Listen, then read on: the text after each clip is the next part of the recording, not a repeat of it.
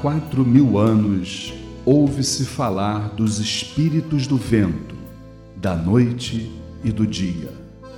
Fortes, corajosos, formam a força de um povo ou a energia de uma falange. Nômades, movem-se como as ondas, como os rios, como os ventos, na estrada infinita. Estão em toda parte, chegam e partem rápido. Ofegantes, deixam traços inquestionáveis no tempo e na luminosidade do arco-íris.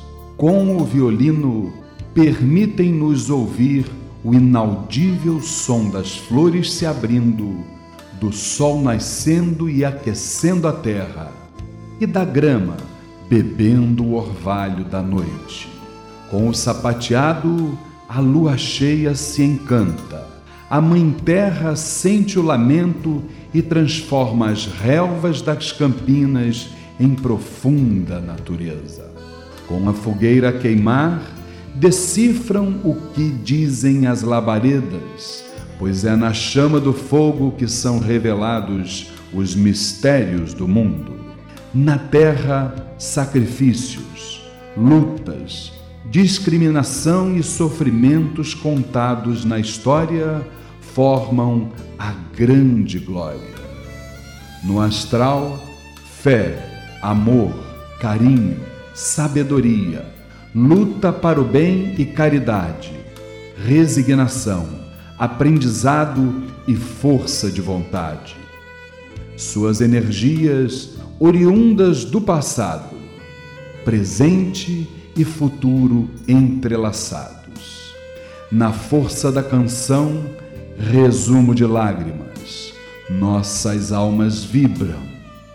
Vestidos de amor e paz, girando, tomam muitas formas. A energia, representada no amor e na natureza, transmite a serenidade, a paz, pois a bondade é o aroma que exala daquele ego. O colar de ouro, o brinco dourado, a sandália de prata, nas linhas da vida contidas nas mãos, desvendando mistérios, a promessa se faz presente. Nas idas e vindas, na mística madrugada, um olhar os procura. Passam-se as horas e lá estão, belos como a rosa. Eles existem, assim como existe Deus porque através dos ensinamentos encontramos a razão de vivermos e existirmos. Não, eles não são o vento, são os filhos do vento. Salve a grande força da falange espiritual dos ciganos de Umbanda. Arriba, povo cigano! Opcha!